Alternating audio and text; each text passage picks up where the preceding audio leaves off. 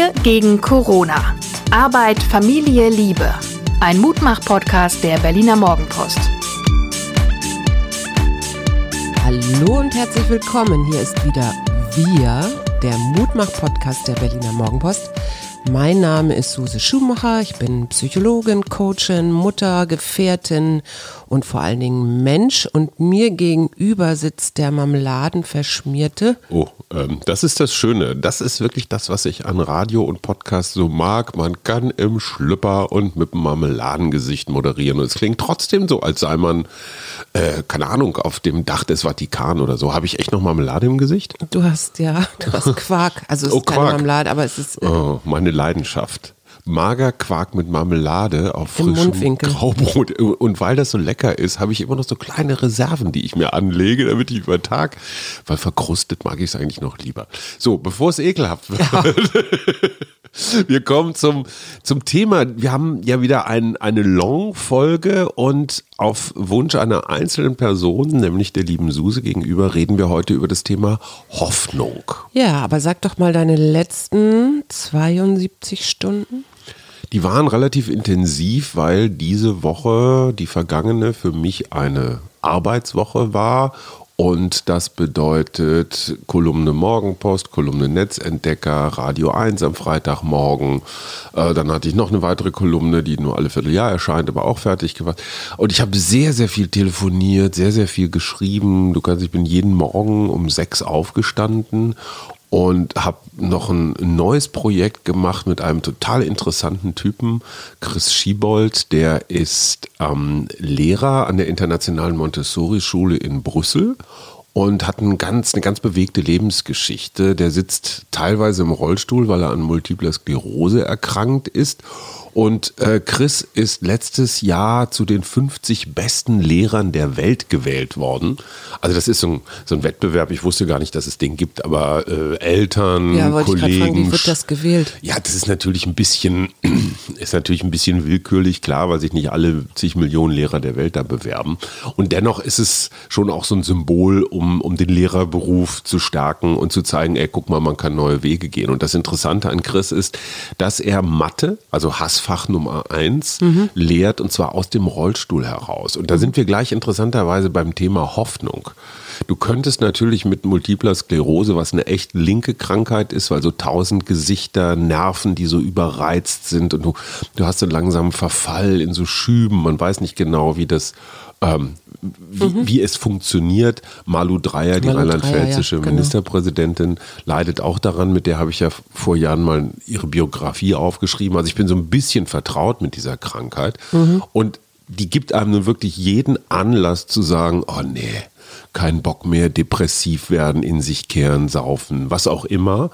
Und Chris ist das genaue Gegenteil. Der nimmt diese Krankheit und sagt, das, also fast als, so ein, als einen emotionalen Mittelpunkt seines Lehrerdaseins. Er sagt, Ja. hey, ich kann damit leben.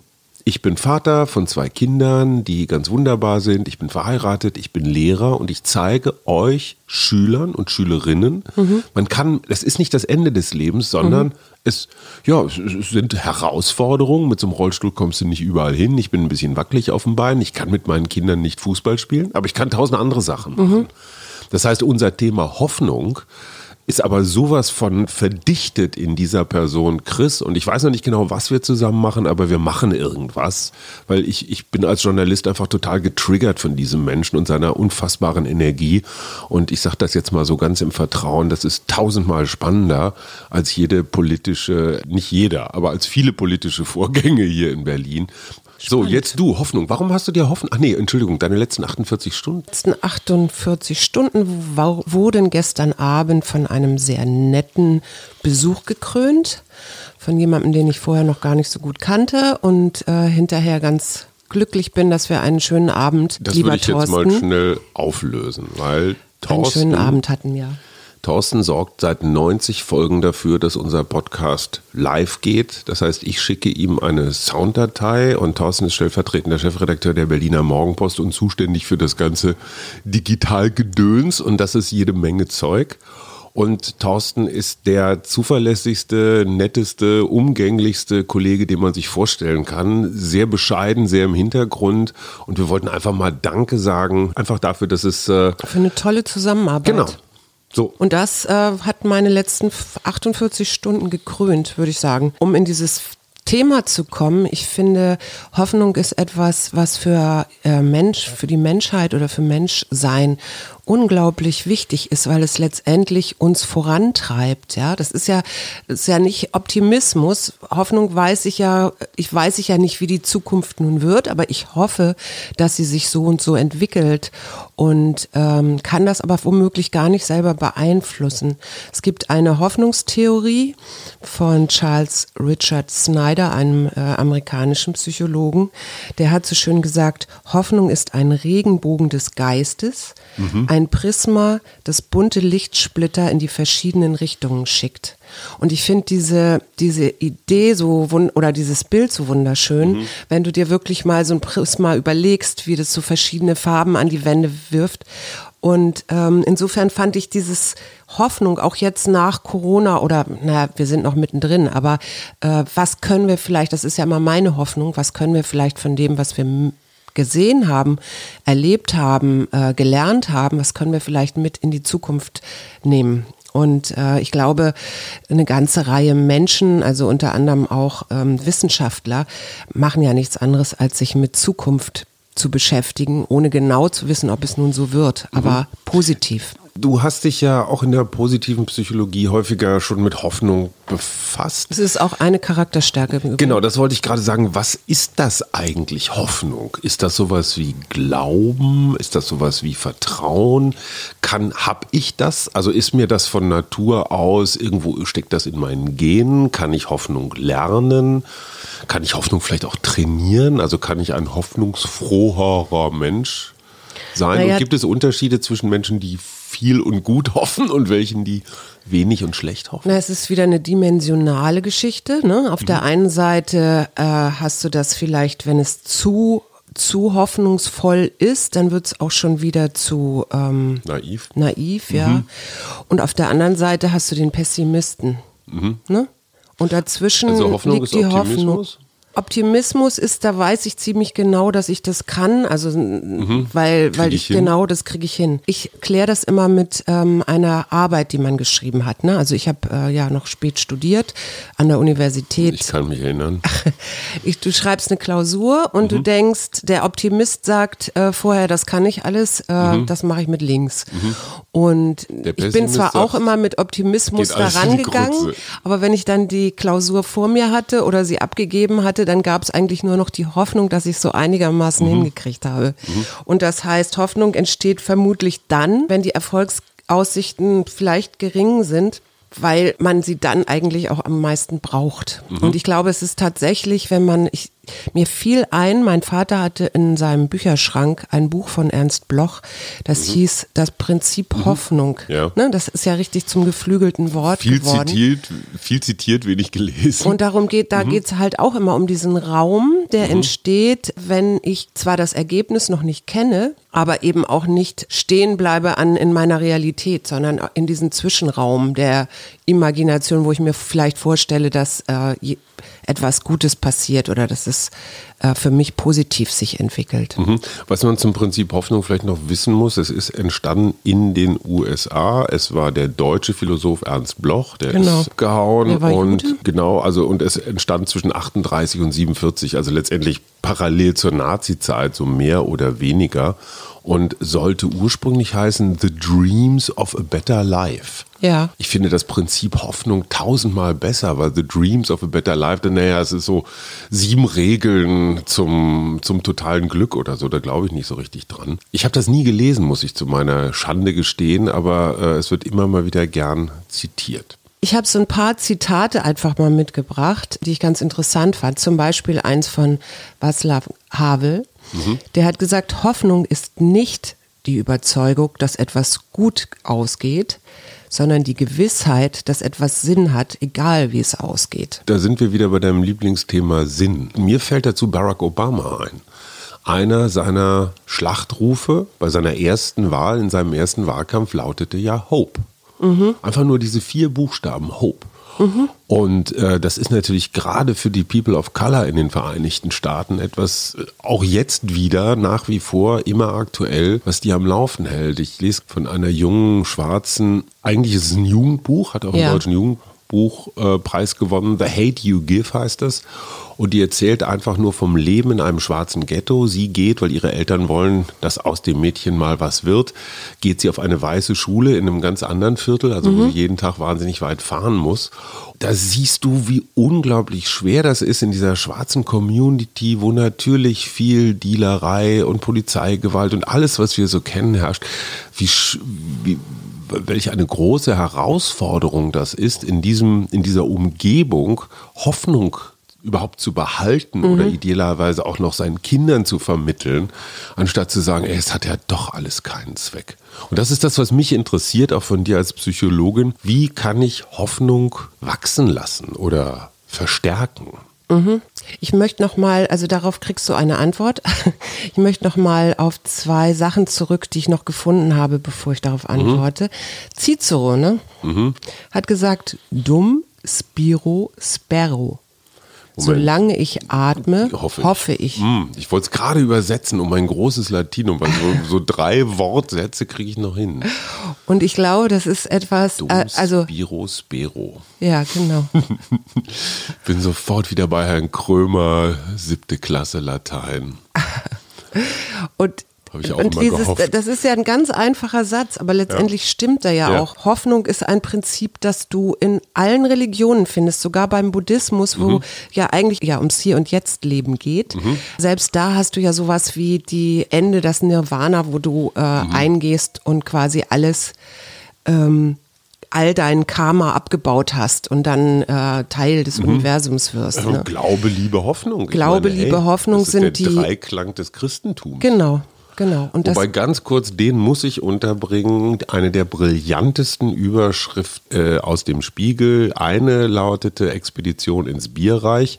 Die zweite lautete, und da ging es um Schrebergärten, um die Renaissance der Schrebergärten. Die Überschrift lautete Laube, Liebe, Mhm. Hoffnung. Da habe ich nur gesagt, ich könnte niederknien vor solchen Wortspielen. Ne? Nicht Glaube, Liebe, Hoffnung. Okay, muss man Ja, nicht ja. erklären. Ich, das nur am Rande. Jetzt du wieder. Natürlich kann man Hoffnung auch nutzen. Gabriele Oettinger, eine Psychologieprofessorin, auch positive Psychologin, äh, lehrt unter anderem, glaube ich, in Hamburg. Die hat gesagt, das eine ist mein Wunschtraum, ne, meine Wunschvorstellung, was ja vielleicht auch ein Teil der Hoffnung ist, dann dass ich so eine, so eine Zielvorstellung Okay. habe oder einen Wunschtraum, ja. So. Damit ist aber noch nicht, wenn ich jetzt das schön mir schön denke, ja, wie, wie wird es sein, wenn ich in zwei Tagen im Sachsenwald stehe mit den lieben Menschen, die äh, mit mir dorthin kommen. Damit ist es aber nicht getan, sondern das Zweite ist auch die Probleme oder Hindernisse wahrzunehmen und sich die auch vorzustellen. Und das Dritte ist dann, wie überwinde ich das? Also welchen, was für einen Plan habe ich? Und die arbeitet tatsächlich ganz viel mit Imagination und da sind wir wieder bei Ernst Bloch, ist tatsächlich so was, was Verbindendes, also was von der Realität in die Zukunft verbindet. Ja, also das heißt, in dem Moment, wo ich anfange, mir etwas sehr klar vorzustellen, inklusive Hindernisse, bin ich schon einen Schritt weiter. Also schon einen Schritt raus aus meiner Realität oder aus dem vorher Also gedachten. ich bin praktisch schon so auf der Ich bin schon auf der Schiene oder bin, habe mich schon in Bewegung gesetzt. Und das ähm, nennt sich WUP, ähm, kommt aus dem amerikanischen, ich weiß jetzt gar nicht, wer das entwickelt hat. Das ist Whoopi so, Goldberg? wenn, nee, wenn dann Pläne, nee, WUP steht für Wish, Outcome, Obstacle und Plan. Ne? Also Wish heißt Wunsch, Outcome heißt sowas wie Ergebnis, Obstacle heißt Hindernis. Hindernis und Pläne sind Pläne. Die ne? Strategie praktisch, um dahin zu kommen. Genau. Okay. Das ist auch durchaus ein Coaching-Tool, das ich nutze. Ähm, kann man selber auch machen. Also sie, sie erklärt das sogar. Ich habe ein Interview mit ihr äh, gelesen. Sie macht das morgens immer, wenn sie weiß, irgendwie, um ihren Tag zu strukturieren und so, macht sie diese WUP-Methode immer. Erstmal total banal, ich kann das aber super gut nachvollziehen Mhm. in dem Moment, weil das, was ist eigentlich das Gegenteil von Hoffnung? Das Gegenteil von Hoffnung ist sowas wie Verzweiflung, oder? Was ja, würdest du sagen? Vielleicht sogar Depression. Also ja, also auf jeden Fall so Aussichtslosigkeit. Ja. Dann hast du keinen Regenbogen in deiner Seele, sondern so eine Gewitterfront. Ja, und Mhm. da fährst du rein und weißt, boah, es gibt kein Entkommen. Mhm. Und äh, diese Whoop-Methode hat ja, letztendlich hat das was mit, ein bisschen mit meiner Melonenstrategie gemeinsam. Du Ja. hast irgendwas Großes, Unübersichtliches und versuchst es in konsumable Teile zu zerlegen, also in verdauliche oder zu bewältigende Einzelschritte. Ja. Ne? Und nichts anderes ist das ja. Du sagst, ach du Scheiße, ich habe hier irgendwie wahnsinnig was zu tun heute und dann überlegst du dir, wie gehe ich daran, so dass es mit mir und meinem Fühlen und meinem Leisten können einigermaßen ja, in Einklang zu bringen ist. Ich will jetzt immer noch von dir wissen, ob ich Hoffnung lernen kann. Also ich glaube tatsächlich, dass jeder Mensch Hoffnung, solche hoffnungsvollen Ideen oder Einsichten oder so hat. Äh, egal worum es geht dann in der Zukunft. Du kannst sie steigern, würde ich sagen. Also eben genau durch solche Sachen, äh, wie ich jetzt eben mit der Whoop-Methode äh, versucht habe zu erklären. Was man auf jeden Fall weiß, ist, dass äh, Studenten, die ihr die in ihr Studium zuversichtlich, also zuversichtlich angehen, weil Hoffnung ist ja sowas wie Zuversicht auch, ne? Ähm, dass die in der Regel bessere Notendurchschnitte erzielen und ihr Studium auch erfolgreicher abschließen. Als die, das die heißt, sagen, oh, die Arbeit ist aber jetzt bestimmt in die Grütze gegangen. Genau. Ja, also oder überhaupt sich, also es geht schon um die Zuversicht, überhaupt, ich gehe in dieses Studium, ich schaffe das, äh, ich, ich bin, also ich, ich werde das schaffen. So. Ohne dass es optimistisch ist, weil du weißt ja nicht, ob es tatsächlich so ausgeht, ja. Aber äh, wie gesagt, da gibt es ganz klare Hinweise. Du gehst davon aus, dass Hoffnung eine Ressource ist, die ich in die Wiege gelegt bekommen habe. Also jeder Mensch ist von Natur aus erstmal Jeder Mensch hat äh, eine bestimmte hoffnungsvoll.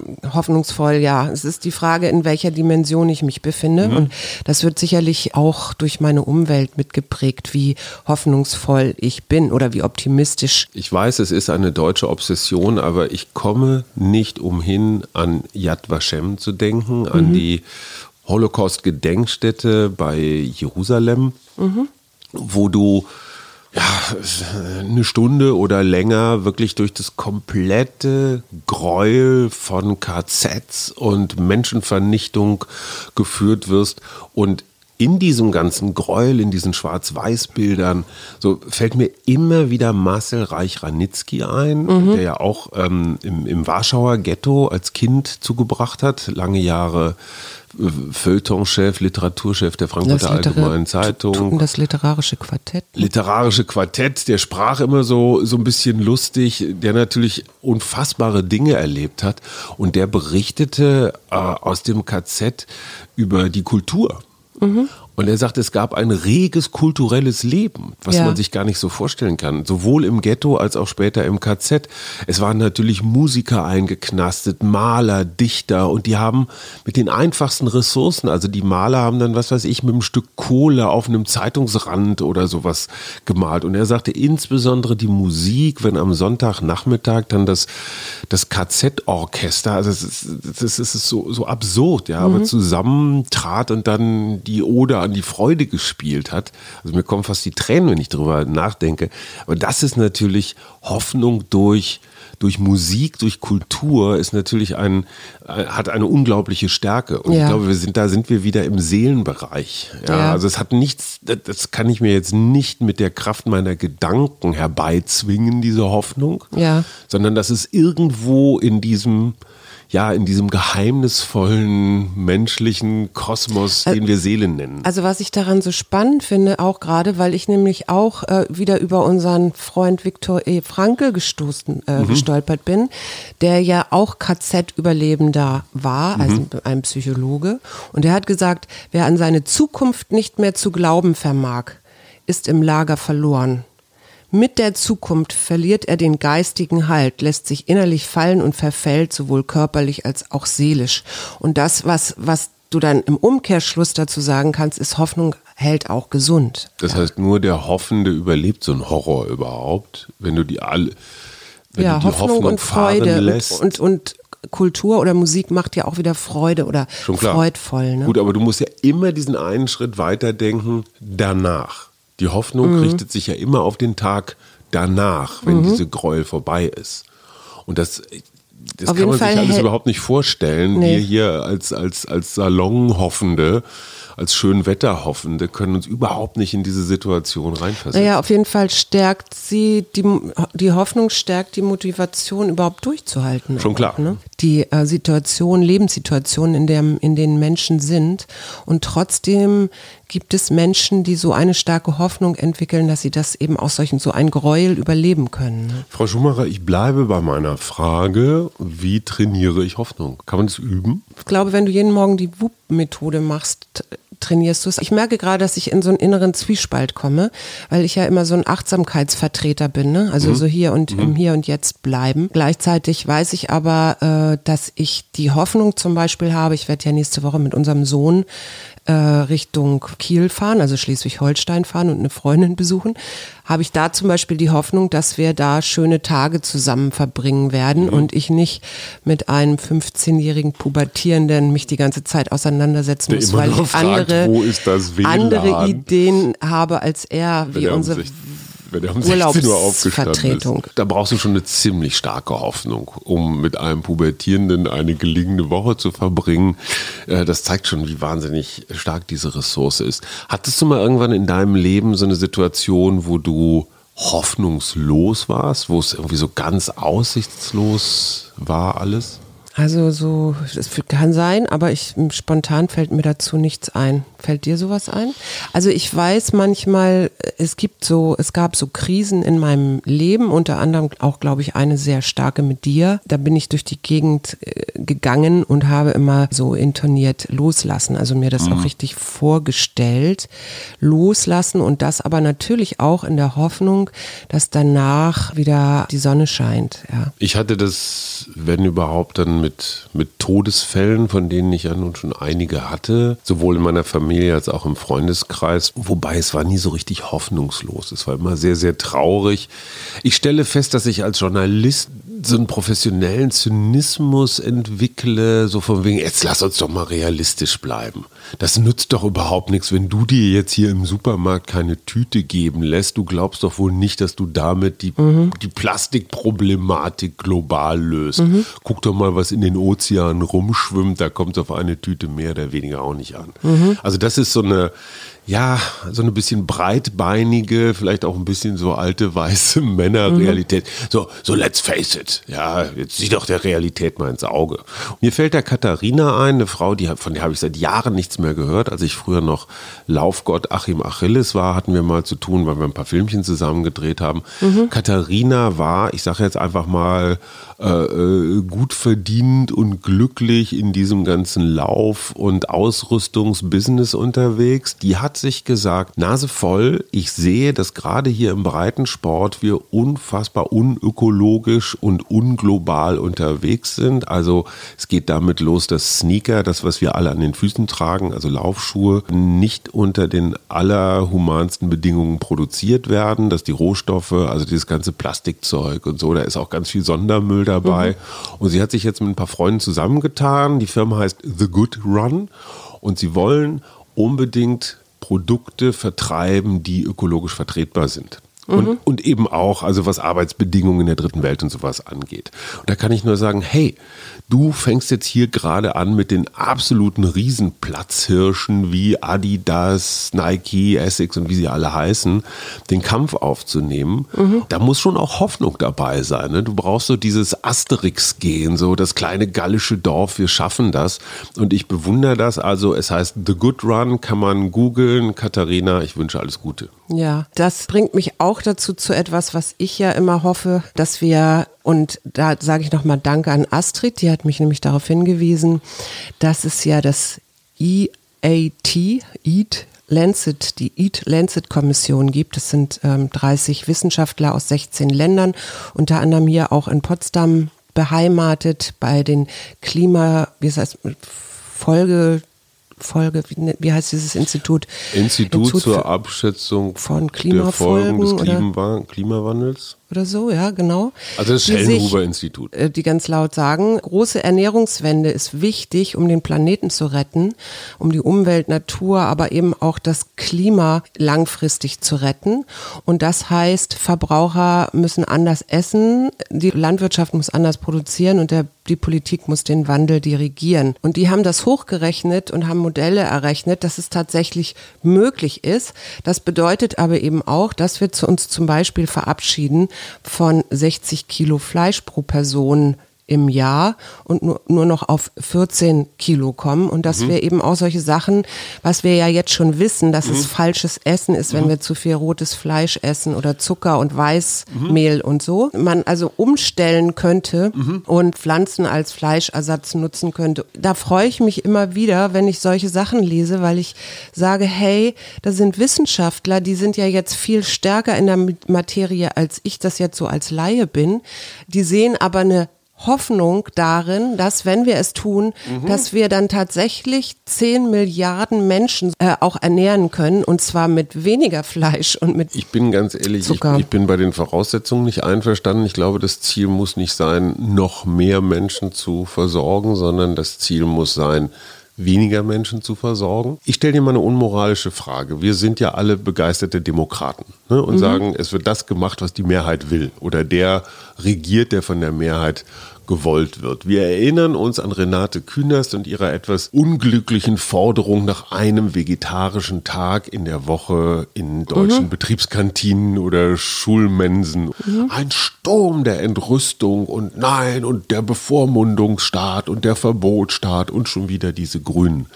Worauf ich hinaus will, was deine 30 Wissenschaftler sagen, also nur noch jeden vierten Hamburger und dann idealerweise kein Hamburger, sondern irgendwas anderes, ist ja alles richtig. Nur du gewinnst keine Wahlen, behaupte ich jetzt einfach mal, mit solchen Forderungen, die viele Leute als, ja, als Verlust oder als Einbuße wahrnehmen. Naja. Darf man die Demokratie, jetzt kommt die unmoralische Frage, darf man die Demokratie opfern, um die Menschen zu ihrem Glück zu zwingen? Also darf man du sowas... der Diktator, der dann naja, sagt, der, wir machen jetzt hier andere Der Ökodiktator, der sagt so, Schluss jetzt hier mit, ihr wählt euch, was ihr essen und trinken wollt, ich sage euch das, weil das ist gut für die Menschheit.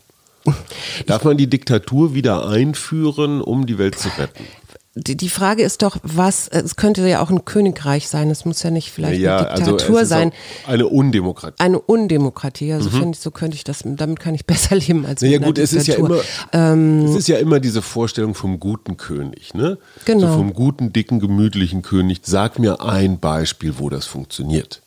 Es gibt ich keine gerade an Könige. Bhutan gedacht. Genau, du, Bhutan ist, und auch da ist es, wie wir selber wissen, nicht mehr ganz so weil die Kids in Bhutan jetzt inzwischen auch alle im Internet hängen und äh, den Lifestyle des Westens sehen und die alten Bhutanesen sind, sind total verzweifelt, weil sie das Gefühl haben, dagegen kommen sie nicht an, gegen die Reize der modernen Konsumwelt. Ich sag mal was anderes, ja. Du gehst immer davon aus, dass wir noch dieses alte, rückwärts gerichtete Bewusstsein haben.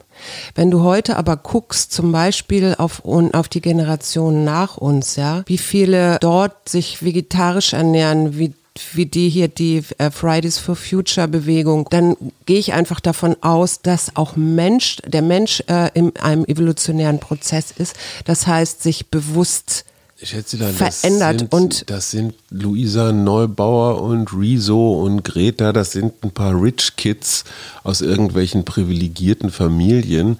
Wenn du das äh, den Kindern in anderen Ländern oder auch in anderen sozialen Schichten erzählst, die lachen dich aus. Die sagen, wir wollen Sneaker, wir wollen Smartphone, wir wollen zocken, wir wollen viele Burger, viel Zucker und all das andere, was uns die Werbung jeden Tag um die Ohren haut. Und das ist für mich die entscheidende Frage. Natürlich waren auch die 68er und Hippies, das waren auch nur wenige und haben dann irgendwann praktisch eine, eine Bewegung in Gang gesetzt, die die ganze Welt erfasst hat. Man kann, da sind wir wieder beim Hoffen, man kann nur hoffen, dass diese jungen Menschen eben nicht nur eine Handvoll verwöhnter kleiner Klugscheißer sind, sondern tatsächlich was Globales ja, in Gang setzen. Und gleichzeitig äh, das, was man jetzt eben alles auch erforscht oder schon weiß, ne? Also Aquaponik, sagt ihr das was? Haben wir hier über zehn Jahre schon seit seit über zehn Jahren in Berlin ein, Mhm. eine Versuchsanstalt, äh, wo man Fische und Tomaten züchtet und das ist in einem Kreislauf, ja. Mhm. ja. Und das Ganze ist ohne, ohne viel Rückstände. ne? Ohne viel Rückstände Ja. und das Wasser wieder für die Tomaten, das kommt dann äh, aus den und die Fische, äh, ich, ich frage mich nicht, wie Ja. es funktioniert. So, oder die. Agroforstwirtschaft oder die Bin vertikale Landwirtschaft ich total oder die besseres, das bessere Management auf den Äckern und die effizientere Bewässerung und so. Das ist ja alles am Werden und am äh, wird ja aus, also das weiß man ja inzwischen auch. Es ist jetzt wirklich die Frage, wie kriegt man die Politik zum Beispiel dahin, dass sie entsprechende Weichen stellt, dass die äh, Bauern äh, umdenken und, und ich kann dir neu ganz, gestalten. dir, ja. Es ist ganz einfach, die Politik dahin zu kriegen. Die Politiker müssen in den Umfragen sehen, dass die meisten Menschen das wollen. Das heißt, dass du mit dieser Politik, mit einer Aquaponik-Politik, mit einer, wie heißt das? Agroforstwirtschaft Mit einer Agroforstwirtschaft. oder dass du- vertikale Landwirtschaft. dass du damit Wahlen gewinnst. Mhm. Ja? Wenn, sie, wenn heute jemand antritt und sagt, wir sind für Aquaponik und Agroforstwirtschaft und so, dann gewinnst du eine Wahl. Mhm. Und ich bin mir, ich habe diese Woche auf Twitter ein Foto gepostet aus einer Zeitungsanzeige und mit dem, mit dem Text, so würde Donald Trump Werbung machen. Du siehst wirklich ekelhafte, eiterfarbene Schläuche. Die Ja. sehen aus wie Dichtmasse. Und drunter steht Original Berliner Wurst aus feinstem Schweinefleisch. Da, ich, da, da kommt es mir schon hoch, feinstes Schweinefleisch, das arme Schwein, denke ich mir nur. Und dann daneben noch jetzt reduziert, eigentlich 99 Cent, aber durch die günstigere Mehrwertsteuer nur noch 97 Cent. Und weil ihr so super tolle Konsumenten seid, gehen wir nochmal 30 Cent runter.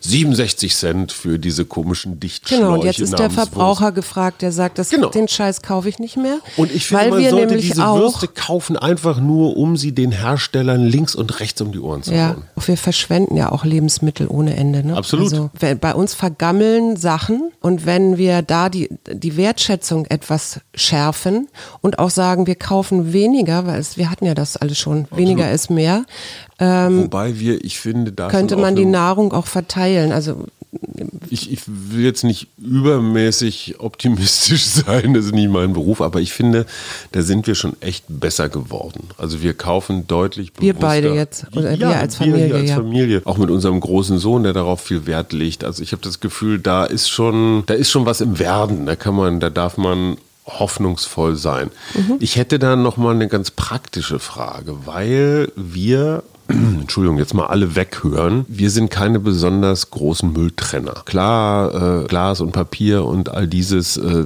das machen wir schon, aber relativ häufig schmeißen wir Gemüseabfälle dann so in den normalen Müll, obwohl die eigentlich in die braune Tonne gehörten, was ich im Sommer immer echt problematisch finde in so einem Hinterhof. Könntest du dir vorstellen, dass wir einen Balkonkompost anlegen, wo wir so Kartoffelschalen, Spargelschalen und sowas Ja, also Oder ist wenn es- es da entsprechende, das kommt doch drauf an, äh, was, wie, wie sowas aussehen soll. Also ich denke, Naja, das wir halt hatten mal so Kiste, einen dem Balkon Kompost, wir hatten mal so eine Kompostkiste aus Plastik. Ich glaube, alles, was so ein bisschen den Geruch vermeidet, beziehungsweise das geht ja auch, ne? Es gibt doch irgendeine so eine Mischung. Du bist doch der Kompost. Ja, die Frage äh, ist ja eher, ich möchtest da du das, so viel Ahnung. möchtest du auf dem Balkon, was ja nun wirklich dein Reich ist, ich, Ich finde das für meine Tomaten so ein bisschen frische Erde und so finde ich gar nicht so Tomaten schlecht. und wir haben, wie viel neun Pfirsiche hast du auf unserem Balkon gezüchtet? ja. Ja, also die sind, sagen wir mal so, sie sind im Werden. Sie sind noch grün, aber sie sind schon ganz schön prall. Ich habe Angst um das kleine Sträuchlein, Dass dass, das nicht ab, ja, dass das nicht durchbricht. Aber ganz ehrlich, für mich sind deine Balkonpflanzen, da morgens so hinzugehen und zu sehen, ach guck mal, da ist schon wieder eine Tomate etwas röter geworden und vielleicht in zwei Tagen kann man sie ernten. Das ist für mich so Alltagshoffnung, symbolische Alltagshoffnung. Jeden Tag ein bisschen mehr sprießen. Ne, manchmal kommt irgendein doofer Vogel und klaut irgendwas, das gehört halt auch dazu. Aber ich finde, alles, was mit Wachsen, mit Natur zu tun hat, ist für mich so wirklich alltagspraktische Hoffnung. Ja, ja, ja. Und dann sehe ich nämlich gleichzeitig noch die Bienen und Hummeln und alles das, was sich so auf dem Balkon labt. Und ja nicht nur bei mir, sondern auch im Vorgarten oder eben in den anderen, auf den anderen Balkonen. Das weiß man ja inzwischen, dass es auf dem Land öder ist. Im, in, in, in der Artenvielfalt als hier in der Stadt, Weil hier weil hier einfach viel mehr zu Ja. futtern gibt und Ja, dementsprechend hast du ja auch inzwischen, ich weiß nicht, ob auf dem Bundestag, aber zumindest Bienenstöcke, die hier Ja. in der Stadt äh, Honig, also wo dass hier in der Stadt Honig äh, hergestellt wird. Aber trotzdem nochmal, die Natur ist so ein, ja, im wahrsten Ist Sinne definitiv, ja. natürlicher Hoffnungsspender. Ja, und ich bin auch jedes Mal wieder, ähm, weil sie so sinnlich und nachfühlbar ist, ähm, ganz glücklich, wenn ich in ihr bin und wenn ich irgendwas sehe, was mir Hoffnung gibt, wie zum Beispiel ähm, Frösche da ansiedeln oder ähm, die Bienen zurückkommen oder oder oder. Also so, das sind ja Ich, ich möchte übrigens noch ein, ein, ein Gesetz aufstellen, und zwar das, äh, das Trumpsche Paradox. Alles das, was Donald Trump doof findet, also Kunst zum Beispiel oder Wissenschaft oder auch Natur, all das bringt Hoffnung. Okay.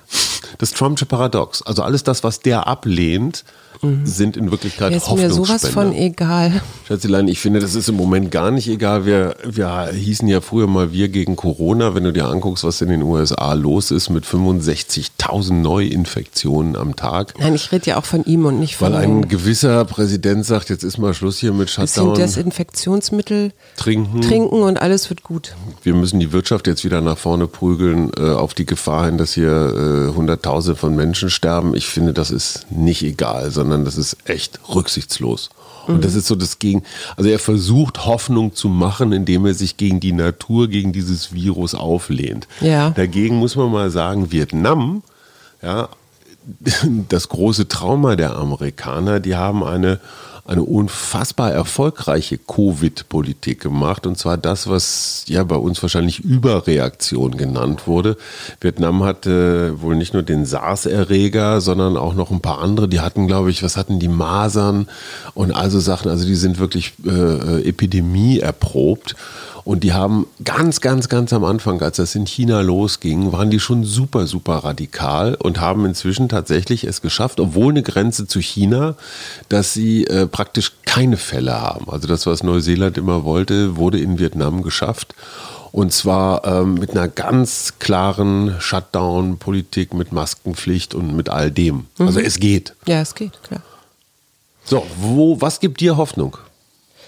Äh, mir gibt, ach, immer wieder so Kleinigkeiten. Ähm, wenn ich wahrnehme, dass wir oder wenn ich einfach feststelle, wir essen tatsächlich weniger Fleisch inzwischen und ich diskutiere mit Menschen, die äh, auch immer mehr sich äh, immer bewusster ernähren oder sich bewusster auch sagen, ich lasse das Auto stehen oder ich brauche gar kein Auto mehr oder so. Also das sind so die kleinen, ich bin ja so ein alter Klimaschützer, ne? Also so ein, ich möchte ja immer gerne die Natur auch erhalten und äh, alles das, was irgendwie die Natur fördert und auch wieder in diese Natürlichkeit bringt, das gibt mir ganz viel Hoffnung.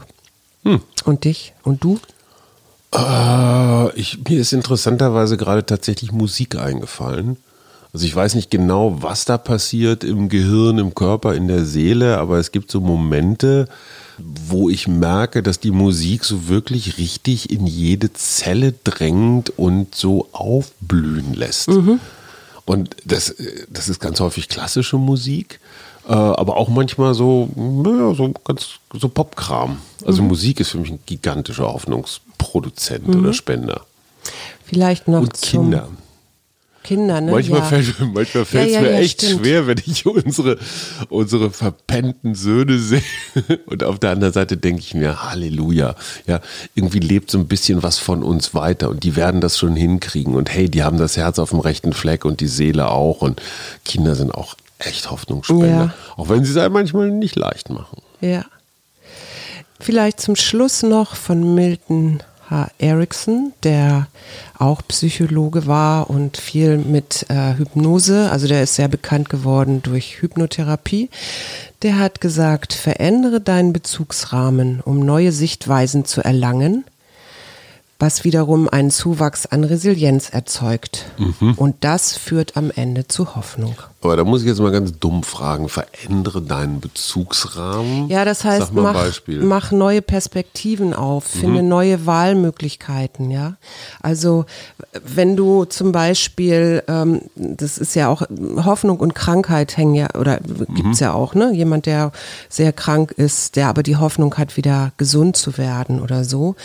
Äh, Also so die Frage, wie kann ich trotz meiner Umstände ein erfülltes, sinnvolles und zufriedenes Leben führen? Also wie mein Chris, äh, der, der Lehrer aus Brüssel, der, obwohl er auf, aufgrund seiner Krankheit im Rollstuhl sitzt, sagt, okay, ich kann mit meinen Kindern nicht Fußball spielen, aber dann Dafür spielen kann wir halt ich was dann, anderes. genau, oder ich Spielen kann halt Geschichten FIFA. erzählen Ja, oder sowas, ja.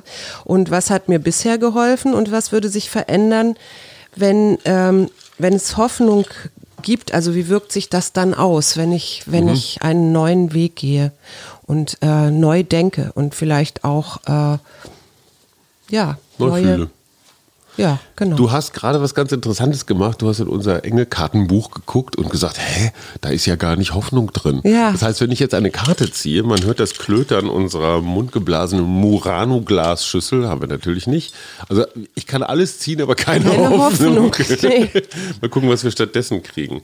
Ach komm, Na? Wissensdurst. Wissensdurst. Wie kriegen wir Wissensdurst und Hoffnung zusammen?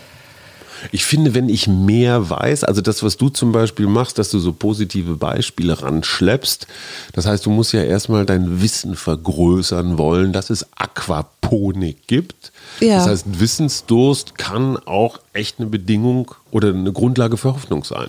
Ja, und das ist tatsächlich ja so, weil ich der, ich hatte mir jetzt auf die Fahnen geschrieben, schon seit, einer Weile, seit einer Weile, dass ich nach äh, positiven Beispielen suche, wo jemand oder wo, wo Menschen halt auch versuchen, dem Klimawandel ein, also kann, ihn aufzuhalten, ne? ihn, ihn kleiner zu machen.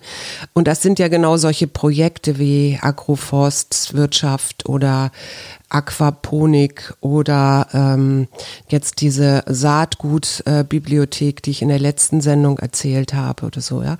Das sind ja, das sind ja lauter so Beispiele und da kommt bei mir ja dann auch wieder Hoffnung hoch, weil das ist, äh, finde ich einfach großartig und da gucke ich dann eben und meine, mein kleiner Beitrag dazu ist, dass ich mit Menschen in den Wald gehe und ihnen die Natur wieder so ein Stück weit eröffne und auch wie man sie, wie, wie man sie nutzen kann. Und sie kommen hoffnungsvoller aus dem Wald wieder raus, als sie reingegangen sind. Ja, hoffentlich. Jetzt lies. Wissensdurst. Erkunde alle Möglichkeiten. Pflege deine Neugier und dein Interesse. Geh über das Bekannte und Vertraute hinaus. Stell herausfordernde, offene Fragen und erwarte außergewöhnlich erfrischende Antworten. Das ist doch mal eine, eine Aufgabe für unser gemeinsames Wochenende. Neugierig, interessiert. Hast du schon irgendwas, Und was Fragen, du an diesem Wochenende. Hast du irgendein Buch oder ein Projekt oder irgendwas, was du an diesem Wochenende dir vorgenommen hast? Ich habe den meinen Sachsenwaldtag und darauf freue ich mich schon. Und das ist der, da muss ich erstmal am Sonntag hinfahren und, und dann da sein. Also Mhm. insofern, und das wird ja eine neue Erfahrung, weil ich ja in diesem Sachsenwald äh, schon sehr, sehr lange nicht mehr war. Ich einen bin Stapel- sehr gespannt. Ich habe einen Stapel Zeitungen, einen Stapel ungelesener Zeitungen und ich freue mich wie Bolle, weil ich finde da immer irgendwas drin und wenn es nur das schwere Sudoku der Berliner Morgenpost ist. Mhm. Wir wünschen ein schönes Wochenende. Übrigens, äh, Hoffnung ist ja auch das, was Leute zu mir bringt. In der Hoffnung, sich, dass sich was ändert, wenn sie, wenn ich sie coache. Schatzelein, die Hoffnung hat mich vor 30 Jahren auch zu dir gebracht. Oh, Schatz. Und tschüss. Und tschüss. Wir gegen Corona. Arbeit, Familie, Liebe. Ein Mutmach-Podcast der Berliner Morgenpost.